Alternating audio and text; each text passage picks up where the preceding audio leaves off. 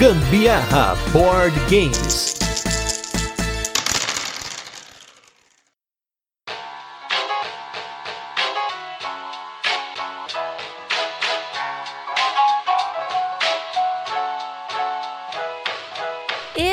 Jogo tá na régua, esse jogo é a medida certa, minha gente. Eu sou a Carol Guzmão. E eu sou o Gustavo Lopes e esse é mais um episódio do Gambiarra Board Games, o seu podcast sobre jogos de tabuleiro, que faz parte da família de podcasts Papo de Louco. E no episódio da semana temos um party game de caixinha com uma ideia um tanto quanto fora da caixinha, que é o jogo Size Up lançamento da Paper Games. Mas antes, vamos para os recadinhos e destaques da semana e logo a gente volta com a nossa resenha, onde a gente apresenta o jogo, comenta como ele funciona, coloca curiosidades para vocês, um monte de coisa bacana e a nossa experiência com ele. E começando nossos recadinhos aí, se você ainda não apoia o Gambiarra Board Games no Catarse, procura lá Gambiarra Board Games no Catarse ou na descrição desse podcast tem o link, que a gente tá com uma campanha aí muito bacana para que vocês possam participar do Gambiarra Board Games e ao mesmo tempo nos ajudar a manter a qualidade desse podcast lá em cima com edição profissional, com arte profissional e tudo mais. E nos apoiadores da semana temos aqui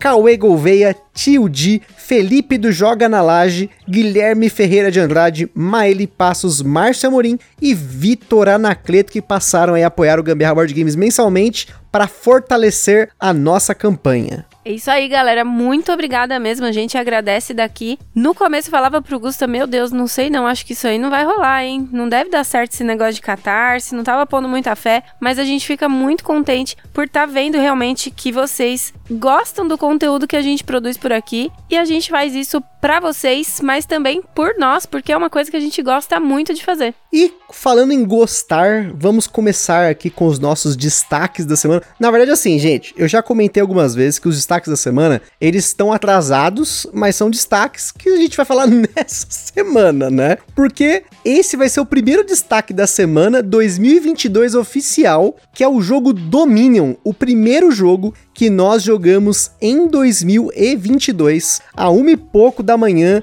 Já tinha acabado a nossa cumilança aqui, a gente estava acordado, todo mundo com o bucho cheio, sentamos na mesa e colocamos aquele Dominion maroto, um jogo aí para 2 a 4 jogadores que foi lançado pela Conclave, ele tá esgotado no Brasil, e a gente comprou ele aí numa parada muito louca, que a Bravo Jogos tinha lá no estoque deles os decks do jogo base, só os decks, e o Intrigue, e eles eram um combo lá para quem comprasse, e a gente foi um dos felizardos que pegou uma dessas cópias, e a grande sacada é que eu vou falar, provavelmente a gente uma hora vai acabar fazendo um cast do domínio, mas já antecipando alguma coisa, foi uma experiência muito legal poder comprar um jogo sem caixa, sem nada, sem firula, sem manual e aprender ele como a gente fazia lá atrás com o Magic, com outras paradas que a gente não tinha muito apego a caixa, componente, se tá mofado, se não tá, se tá zoado, se não tá. Então, foi uma experiência muito bacana a parte da compra em si do Dominion, mas o jogo em si tem sido muito legal porque ele é um jogo de deck building, que é uma mecânica que eu não sou muito fã, mas talvez por ele ser um deck building puro, o criador do deck building, ele me animou mais. Na verdade, ele acabou trazendo um pouco do Magic que faz falta para mim hoje, apesar do Magic não ser uma experiência que eu quero ter de novo na vida, assim, tipo, seguir, comprar tal. Já passou essa fase e ela passou de vez. Mas o Dominion, por ele ter vários mini decks, e aí você coloca na mesa lá 10 deles, mas são 27, só no jogo base, ele tem uma rejogabilidade muito grande, mas lembra o Magic. Ele é um Magic do jeito que eu gostaria que ele fosse hoje. Então, ele ocupa esse espaço muito bem e espero aí poder jogá-lo muito mais e que os nossos apoiadores lá do Catarse também elejam pra gente fazer um cast sobre o Dominion.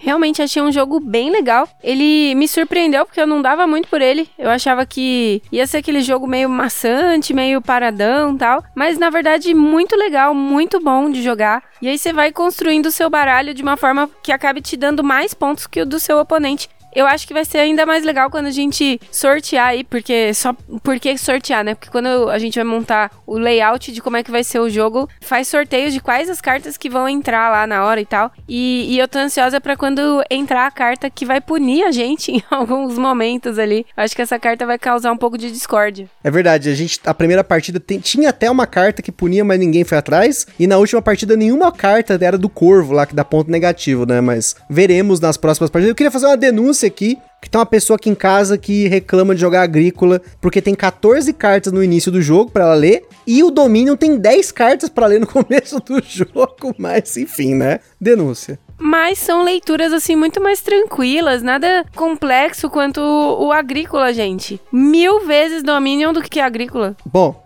enfim né? Mas já que a gente tá falando de deck build, o nosso outro destaque da semana também é um deck building, um jogo que foi falado muito em 2021. Ele foi lançado em 2021 e esteve em muitas listas aí, que é o jogo As Ruínas Perdidas de Arnak, que foi lançado aqui no Brasil pela Devir, porém lá fora ele é da CGE, né, a Czech Games Edition, que é uma editora que eu gosto muito, eles lançam muitos jogos que eu gosto, e a grande sacada do As Ruínas Perdidas de Arnak é que ele pega o deck building e ele junta com a alocação de trabalhadores e uma série de outras coisas adjacentes que você vai poder fazer no jogo, tem trilhas para você subir, subir, tem espaços que você descobre durante o jogo. Eu gostei muito dele, não ao ponto, como eu falei, se eu não me engano, eu, eu falei aí em algum cast já. Agora eu tô meio assim, a gente, o tempo ultimamente tá meio confuso para mim, mas eu imagino que tenha sido em algum desses episódios que a gente fez no final do ano, que eu comentei que a gente já tinha jogado, mas ele me surpreendeu, porque ele é um jogo muito bom, eu gostei dele, ele é um jogo apertado, você tem muita coisa para fazer e pouco tempo, né? Mas ele ao mesmo tempo ele é fácil, ele é tranquilo de jogar, as ações são bem simples de absorver, mas não é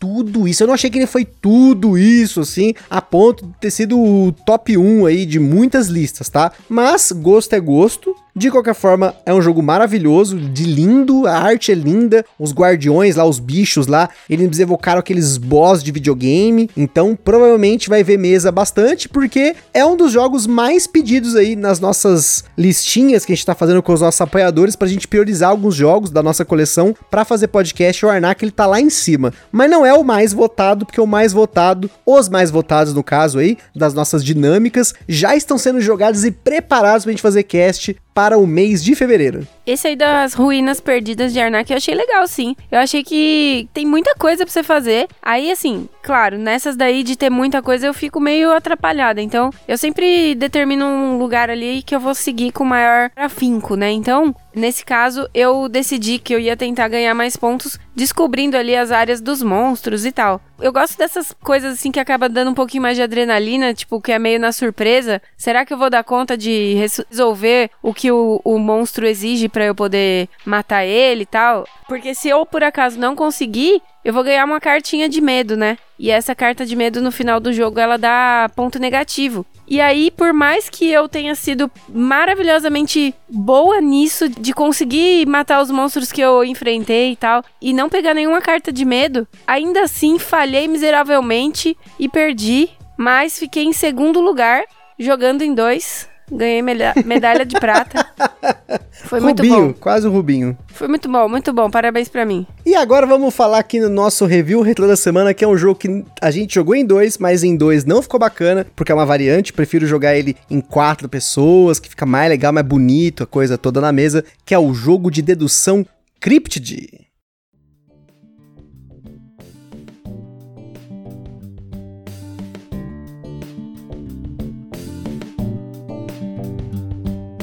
Cryptid foi o nosso jogo do episódio número 74, um jogo lançado pela Grok Games aqui no Brasil, que ele é de 3 a 5 jogadores, mas no site da editora dele lá fora, que é a Osprey Games, tem uma variante para dois jogadores. A variante para dois jogadores a gente tentou, porque a gente estava com muita vontade de jogar. Cada jogador controla duas cores e aí você tem metade das informações duplicadas para você saber onde está o bicho no tabuleiro, que no caso é o criptido, né, que seria uma criatura mítica maluca. E eu achei que isso não ficou tão legal. É mais legal quando você tem menos informação. Então, jogamos em 3, 4 jogadores, gostei mais com mais gente e espero jogá-lo mais vezes, mas a pandemia não está ajudando a poder jogar esse jogo novamente. Mas é um dos poucos jogos para três jogadores mais que eu pretendo manter na coleção porque adoro jogo de dedução inteligente, que é o caso do Cryptid, e continuo desafiando quem encontrar uma carta quebrada no jogo, porque nesse meio tempo várias pessoas disseram que tinha carta quebrada no jogo e ninguém conseguiu me mostrar uma carta que realmente fosse quebrada. Deus me livre jogar em dois esse jogo. Tô fora, nunca mais. Você fica ali com. Parece dois menus na sua frente, com um monte de opção de coisa para você escolher ali, né? Só que no caso você tem duas dicas dicas e aí você tem que decorar se é da cor, por exemplo, Bordeaux, que lá as cores não são vermelho a verde, não, é Bordeaux, turquesa, tijolo, sei lá, enfim. Você tá ali com as suas cores, fence,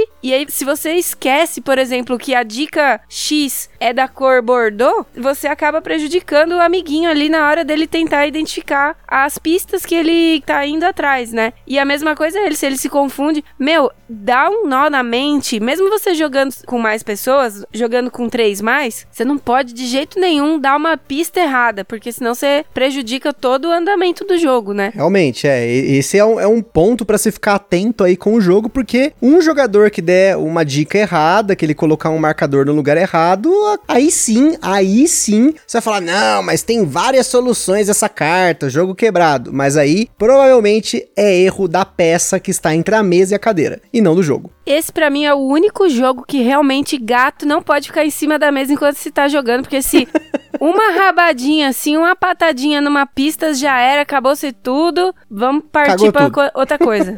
né? Aí já era mesmo, né? Então não jogue Cryptid com gato perto ou outros animais que possam querer dar rabada, brincar com cubinhos e discos e zoar a mesa. Mas agora vamos com o jogo que esse sim pode ter gato, só tem que tomar cuidado porque o gato pode achar que a fita métrica é para brincar, ele vai morder a fita métrica. Então, cuidado aí, mas não vai ter marcador, não tem nada que possa o gato derrubar e zoar no tabuleiro, porque não tem tabuleiro. É um jogo de cartas, que no caso é o Size Up.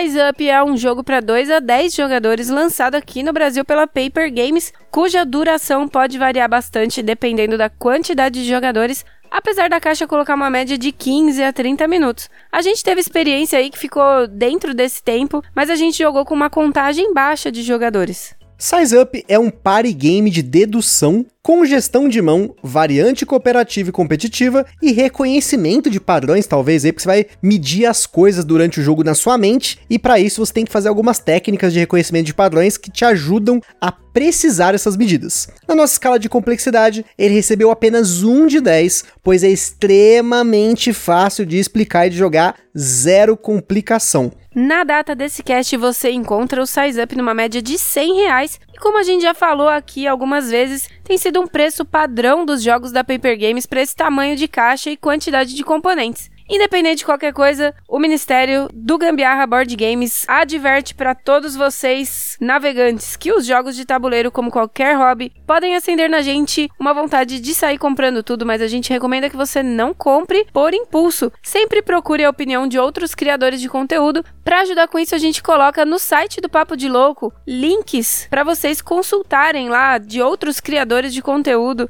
lá no, em cada uma das postagens dos casts. A gente sugere também que vocês também procurem formas de alugar ou jogar o jogo de uma forma digital antes de tomar sua decisão. Em Size Up, os jogadores são desafiados a observar e estimar as medidas em milímetros ou centímetros de objetos ou de partes de corpos, não corpos, né, literalmente, mas os corpos das pessoas estão jogando com você, e na sequência, utilizarem a fita métrica inclusa no jogo para verificar essas estimativas. Aqui, o seu senso de proporção será chave para vencer o jogo. Existem duas formas de jogar o Size Up, com ou sem as cartas de desafio e duas variantes, competitiva e cooperativa. Falando sobre as cartas de desafio, essas cartas são um baralho com dezenas de possibilidades de medidas entre objetos, partes do corpo e cartas de desafio livre para orientar a partida. Porém, você pode viajar nas ideias e não usar esse baralho, escolhendo o que você quiser, aí que seja medido na sua vez.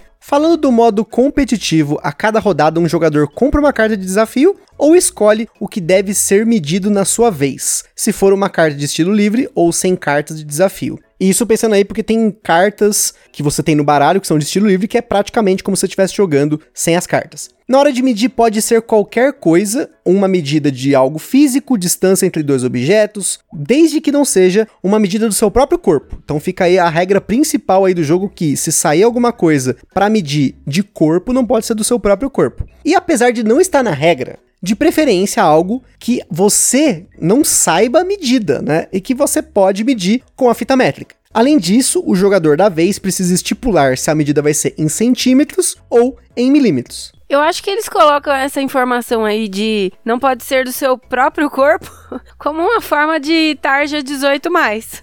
Não, não, não, não é por isso. É porque, tipo assim, você provavelmente deve saber algumas medidas sua, né? Tipo, o tamanho do seu pé. Eu não. Ah, então, mas, mas se você já sabe, imagina assim, você tá jogando esse jogo várias vezes. Se você mede o seu próprio pé, é fica mais fácil depois no futuro você falar, ó, eu quero medir meu pé. E aí você já sabe quanto seu pé mede, entendeu? Você meio que decora a medida sua. A dos outros é mais difícil você decorar, pelo menos eu acho. É porque não é um padrão, né? Se eu calço 35, o meu pé tem 35 centímetros, não? Não, não, não. Isso aí é, é um erro muito. comum, inclusive. Já pensou meu pé, tamanho de uma régua, maior que uma? tá louco, meu? Ai, caramba. Enfim, brincadeiras e comentários inúteis à parte. Depois de estabelecido o que será medido, os jogadores devem usar uma ou duas cartas de medidas, que são cartas numeradas de 1 a 100, que cada jogador recebe geralmente 10 delas no começo do jogo e sempre completa a mão no final do turno. Geralmente porque dependendo da quantidade de jogadores, se forem 9 ou 10, essa mão vai diminuir. A grande sacada aqui, tanto na decisão do que medir, da escolha dos centímetros e milímetros, é que você provavelmente não vai ter em mãos o número exato mas uma ou duas cartas podem pelo menos chegar a um número próximo da medida e após todo mundo escolher e revelar suas cartas, o objeto ou qualquer coisa escolhida aí é medida e ganha a carta de desafio quem chegou mais próximo da medida. Se mais de um jogador chegou mais perto com a mesma distância da medida exata, por exemplo, a medida era 37, eu coloquei 35, o Gusta 39, um dos dois pega uma carta virada para baixo. No modo competitivo, ganha quem conseguir 5 cartas de desafio primeiro. Já no modo cooperativo, o jogo é jogado em 10 rodadas. 10 cartas de desafio são colocadas na mesa viradas para baixo e toda rodada uma delas é revelada, além de colocar 10 cartas de medidas na mesa. Os jogadores definem o que será medido, inclusive tem uma parada aqui que é importante, que é se o objeto aparenta ter menos de 10 centímetros, a medida a ser utilizada é milímetro, se ele aparentar ter mais de 10 centímetros, a medida tem que ser em centímetros. Então tem uma diferença, porque na regra normal do jogo para a variante competitiva, você que escolhe se vai ser milímetros ou centímetros. Aqui tem uma definição que é meio de olho. Então os jogadores coletivamente escolhem apenas uma única carta e depois de medir o objeto ou o que foi definido, caso essa carta seja a mais próxima, os jogadores vencem a rodada. No final da partida, os jogadores comparam um resultado com uma tabelinha. O ideal seria vencer as 10 rodadas, mas entre 7 e 9 já tá excelente. E antes da gente continuar, queria comentar sobre os nossos parceiros. Em primeiro lugar, a Acessórios BG, essa empresa maravilhosa que tem overlay, tem playmatch, tem tudo de bom aí para você incrementar o seu jogo de tabuleiro. Conheça mais sobre eles lá em www.acessoriosbg.com.br. Em segundo lugar, nós temos nosso evento parceiro que é o Board Game São Paulo, que estamos vendo aí cada vez mais a pandemia avançando, é Covid, H3N2, não sei o que, então a gente não sabe se realmente ele vai acontecer tão breve quanto possível, mas acompanhe eles lá no Instagram e no Facebook para saber como que vai avançar as coisas aí nesse ano de 2022. E por fim, nós temos a nossa loja parceira que é a Bravo Jogos, essa loja com excelentes condições de frete e preço para você comprar seu jogo de tabuleiro. E para quem ouve o Gambiarra Board Games, tem aí o cupom Gambiarra na Bravo, que você ganha brindes quando você usa esse cupom e também ajuda o Gambiarra Board Games sem gastar nenhum centavo adicional. E não se esqueçam de seguir a gente lá no nosso Instagram, que é lá que a gente compartilha as fotos dos jogos que a gente fala aqui, principalmente do jogo da semana, mostra unboxings e também fazemos compartilhamento de fotos das jogatinas da galera que marca a gente nos stories. Stories. Por lá você também consegue falar com a gente, perguntar alguma coisa, mandar sugestão e até fazer parceria. E se você curte o nosso conteúdo, compartilha nas redes sociais. E não esqueça de avaliar a gente também lá no Spotify, no iTunes, dar suas estrelinhas lá pra gente subir cada vez mais nos rankings dessas plataformas. Size Up é um jogo de um designer com uma carreira recente no mundo dos jogos de tabuleiro. O nome dele é Iquan Kwon, espero que eu tenha pronunciado corretamente. Quanto? um designer da. Desculpa, gente. Eu não sei pronunciar, apesar de estar imerso em séries coreanas desde o final do ano passado. Tenho muita dificuldade, eu só sei falar chum chum chum que é o que eles falam no final das frases, né? Mas esse cara é um designer da Coreia do Sul, tem alguns jogos lançados, mas nenhum aí tão conhecido. O único jogo que eu já conhecia dele é um jogo chamado Alice's Garden, que eu não tinha nem associado o nome ao, ao jogo, né, o designer ao jogo, que é um jogo de colocação de peças estilo Tetris que eu vi no canal do Rada há um tempo atrás aí, mas ele não tem nenhum jogo expressivo na comunidade. O Size Up é o primeiro jogo dele lançado aqui no Brasil também. É Tetris e não é Uwe Rosenberg? Pois é, não é só o Uwe Rosenberg que faz Tetris, né? O Size Up foi lançado em 2018 2018 pela Helvetic em uma versão multilingüe e era um dos apresentados no stand da Helvetic em Essen em 2019. Porém, a edição brasileira conta com melhorias no manual, componentes e design gráfico. Até a capa do jogo aqui no Brasil seguiu a mesma linha gráfica, mas diferente da edição da Helvetic, que foca nas medidas, a escolha da edição brasileira foi destacar a fita métrica, que é o componente principal do jogo. Falando na fita métrica, diferente da edição da Helvetic, que conta com uma fita métrica branca padrão para todas as caixas, aqui no Brasil a Paper Games colocou seis tipos de cores sortidas nas caixas por aí, que inclusive foi uma decisão elogiada pelo próprio autor que comentou que ter essas fitas coloridas evocam elementos da cultura pop coreana e ele até pediu para manter esse esquema em futuras tiragens. Olha aí, como sempre, edição da Paper Games é edição top. A edição brasileira também é a primeira edição do jogo com a variante cooperativa, que foi desenvolvida pelo autor durante a pandemia e disponibilizada apenas no BGG. Para finalizar esse bloco rápido de curiosidades, vamos de sleeves e aqui são 168 cartas para eslivar, padrão mini euro, 100 dos números, mais 68 dos desafios e aqui vale cada um avaliar. Sem dúvida, é um jogo que vale a pena eslivar para dar uma boa misturada nos números e mesmo nos desafios, mas são dois pacotes de sleeves. No nosso caso, nós optamos por não eslivar ainda, mas a gente vai ver como vai ser mais para frente. E comentando das nossas experiências aqui, a primeira coisa é que o Size Up foi o jogo mais jogado no mês de dezembro. A gente recebeu uma cópia antecipada aí da Paper Games, então foi um jogo aí que a gente jogou bastante no final do ano. E eu acho que isso é legal porque esse é um jogo que toda hora a gente podia jogar com tranquilidade, sem pensar muito. Porque eu acho que nessa correria de final de ano, com as coisas que aconteceram também, aqui na nossa vida, aconteceu muita coisa, né? E eu sou uma pessoa que não sou muito fã de final de ano porque tem essas monte de compromisso. Eu sou um cara que não gosta de compromisso, eu gosto de rotina, eu gosto de planejamento, eu gosto de tranquilidade da minha vida planejada, né? Então, e diz que não gosta de horóscopo, que tá descrevendo exatamente aqui. Nada ele, a ver, nada a ver, nada a ver. Exatamente, tudo que diz lá, pega ali, baixa no UOL. Mas enfim, então, ter um jogo rápido, com regras muito simples e que a gente deu muita risada, foi muito legal. É uma interação que ele traz que é muito bacana, mas aí tem um, um porém, né? Porque ele tem a variante cooperativa e a variante competitiva.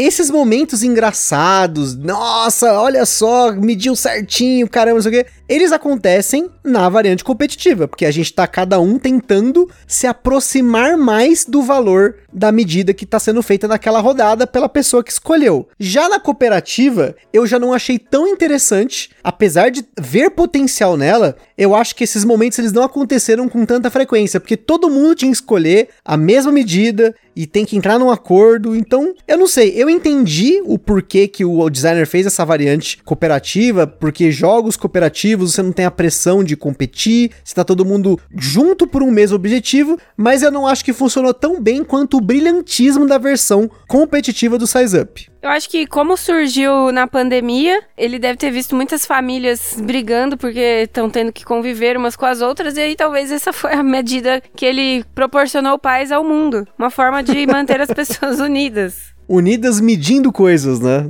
É. Não sei se é uma união que vai ser tão forte, né? Mas tudo bem. Aqui foi legal, a gente mediu muitas coisas bem aleatórias. Qual o tamanho do bumbum do gato quando ele tá deitado?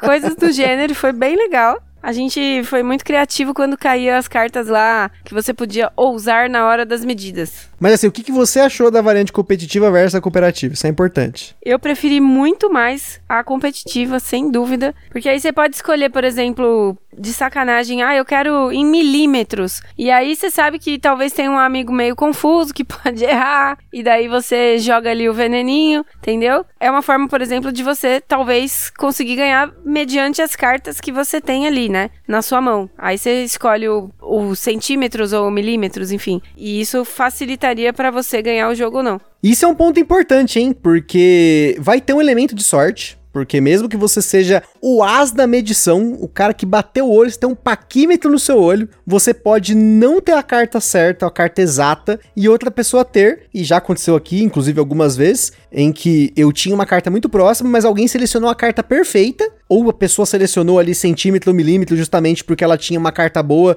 e ela imaginava que talvez você não tivesse, porque é uma carta com um número muito baixo, muito alto, mas a chance disso acontecer para os demais jogadores também é grande. Então, vai muito de jogo para jogo. Tem que lembrar que é um party game e a, a, questão é a brincadeira, né? É tipo, nossa, não é possível que você tinha a carta certinha ali e tal. É para brincar e você vai ter aí pelo menos cinco chances, né, de reverter para poder ganhar o jogo, né? É, e comigo já aconteceu de eu não ter absolutamente nada que combinasse com o que o amiguinho ali sorteou pra gente medir. Tive que jogar cartas aleatórias, perder a rodada, porque não tinha chance nenhuma de ganhar. É, então, já aconteceu, sei lá, o objeto tinha 10 centímetros e aí a pessoa selecionou centímetros. E aí, tipo, você tinha que ter uma carta baixa, eu não tinha e acabei me ferrando. Acontece, né? Mas essa é a malandragem do jogo. Na sua vez, você que escolhe. Aí na dos outros, é com os outros que vai escolher, né? É, e isso daí também é um complicador quando você tá jogando no cooperativo. Porque quando tem aquela regra determinada que se aparenta ter até 10 centímetros tem que ser em milímetros, e, e se aparenta ter mais do que 10 centímetros tem que ser em centímetros, isso daí é um complicador também no modo cooperativo, porque você tem cartas aleatórias ali na mesa que pode ser que não tenha nada a ver com o que você tem que medir ali na hora, né? Mas pelo menos na versão cooperativa você escolhe todo mundo, né? Todo mundo vai escolher uma única carta e tem que ser a mais próxima, né? Então dá para você, por exemplo, se, se, você vê que é um objeto pequeno e tem uma carta de valor baixo, você escolhe ela e provavelmente vai dar certo, né? É o que é mais próximo, né? Sim, é o que é mais próximo. Isso facilita e é por isso que eu não achei o, o método cooperativo tão legal. Mas ainda assim tem essa questão, né? Você, às vezes você nem precisa realmente se aproximar do valor medido, assim, tipo, o negócio mede lá, sei lá, 30 centímetros, a carta mais baixa que tinha lá era 50, você vai ganhar porque... Sim, sim. É, e isso sei lá, essa variante aí não fez sentido para mim. É, é, é que essa é a dinâmica dele, né? Isso sem contar que ele, esse é um jogo para quem tem uma boa noção espacial, né? Vamos dizer assim, né? Principalmente quando tem medidas que não são uma linha reta. Claro que uma vez que você começa a medir, você vai ter um pouco mais de noção na hora ali. Então a decisão das cartas que você vai usar começa a pesar muito, mas ah, você pegar medidas de tipo ao redor da perna, ao redor da cabeça, você tem que ter uma noção boa para você visualizar aquela curva, né? Porque, por exemplo, eu não sou um cara que visualiza muito bem a curva em medida, assim. Medidas retas, eu penso na minha cabeça, tá? É uma régua de 30 centímetros, a minha mão tem tantos centímetros, então eu tenho uma noção melhor, mas quando curva a parada, já é mais difícil. Então você ter uma boa noção de espaço facilita durante o jogo. Gente, uma pessoa que sabe o tamanho da própria mão não é virginiana. Por que não? Por que, que você sabe o tamanho da sua mão? Que eu medi. Em algum momento da vida eu medi. Inclusive durante o jogo, né? Porque alguém pediu para medir minha mão lá durante uma das partidas. Assim, mas ok, durante o jogo faz sentido. Fora do jogo não tem sentido, gente. No máximo ali você vai mandar fazer uma roupa sob medida, coisa muito chique, entre parênteses aí, né? Diga-se de passagem. Mas vai mandar fazer uma roupa sob medida para você. Aí faz sentido medir uma coisa ou outra ali e tal. Mas, puxa vida, saber milimetricamente cada parte do seu corpo é demais. Não, isso dificilmente vai ter, mas como a gente jogou com poucas pessoas, isso é uma coisa que também vale a pena ressaltar. Que se você tem uma boa memória, no meu caso eu tenho uma boa memória, e você mede o corpo do amigo, depois ele mede o seu, você começa a ter uma noção de proporção. Então, apesar de ter bastante carta no deck, se você embaralhar durante o, setup do jogo, pode ser que alguma carta repita, então você já vai ter uma noção, né? Uma memória, né? Eu sei que a Carol não é boa de memória nesse ponto, mas eu sou, então, tipo, eu lembro a distância do meu dedão pro dedinho esticado, a medida do meu pé, eu tenho uma ideia, porque a gente jogou e alguém pediu para medir o meu corpo. Por isso que, de novo, a regra é muito clara. Você não mede partes do seu próprio corpo, você sempre tem que escolher de outra pessoa. Até porque também isso acaba gerando uma certa interaçãozinha ali, mas mas você também acaba decorando. Eu decoraria. Assim, durante a minha rotina no meu dia a dia, eu uso muito essa necessidade de mensurar tamanhos e tal, assim, meio que aproximados, né? Eu sempre penso ali, quando eu tô, no meu caso, eu preciso descrever uma ferida, por exemplo, eu tenho que colocar mais ou menos o tamanho da lesão, em altura, largura, profundidade. Aí eu sempre penso numa régua, né? Na minha cabeça ali, eu, eu imagino a régua, eu sei aonde tá mais ou menos os 10 centímetros, e aí eu vou ali meio que fazendo na minha cabeça o quanto que cada coisa mede. E aí eu acho que nesse jogo, muitas vezes, eu consegui atingir resultados legais ali, pontuar algumas cartas, usando exatamente do que eu faço no meu dia a dia. Pois é, inclusive, olha que legal, ele é um jogo que traz uma dinâmica diferente para um elemento, um objeto do dia a dia, que é uma fita métrica, né? Eu acho que isso para mim foi um elemento genial do jogo. Eu entendo que vai pensar, ah, mas o jogo é uma fita métrica e um baralho de carta, mas a ideia em si eu achei muito genial. Você ter um um jogo que você precisa medir diferentes coisas. E aí fica um disclaimer importante num jogo desse: você evitar algumas medidas que possam deixar alguém desconfortável. Vai aí do seu bom senso de você conhecer com quem você tá jogando, porque tem pessoas que têm problemas de autoestima, problemas de peso. Então, seja gente boa, não vai colocar uma medida ali que você sabe que a pessoa vai ficar desconfortável, né? Pode acontecer. No nosso caso não aconteceu, porque a gente tava jogando em família, mas eu não sei com quem você vai jogar o jogo. Então, pense na hora de falar, ó, oh, vou medir tal parte do seu corpo. Às vezes a pessoa, ela vai se sentir desconfortável, né? É, por isso que é bom jogar em família, porque eu sei que aqui eles não vão pedir para medir o tamanho da minha testa. gente, depois dessa eu tenho que encerrar esse episódio, porque a gente tem que encerrar com a energia lá em cima. Eu espero que tenham gostado aí do episódio. Tem vídeo lá no Boards Burger já do, com o jogo, mostrando o jogo na mesa. Mas, como sempre, procure os criadores de conteúdo e entenda se esse é um jogo que vai fazer a sua família feliz, como fez o nosso caso aqui, né? Ele gargalhou porque ele já sabe do que eu passei com essa situação da testa. Ai, Jesus Cristo. Ele gargalha, mas eu já chorei. Enfim, tchau, gente. Vou, vou ali pro quarto chorar um pouquinho. Ai, Jesus. Ai, caramba. Então é isso aí, pessoal. Aquele forte abraço e até a próxima. Tchau.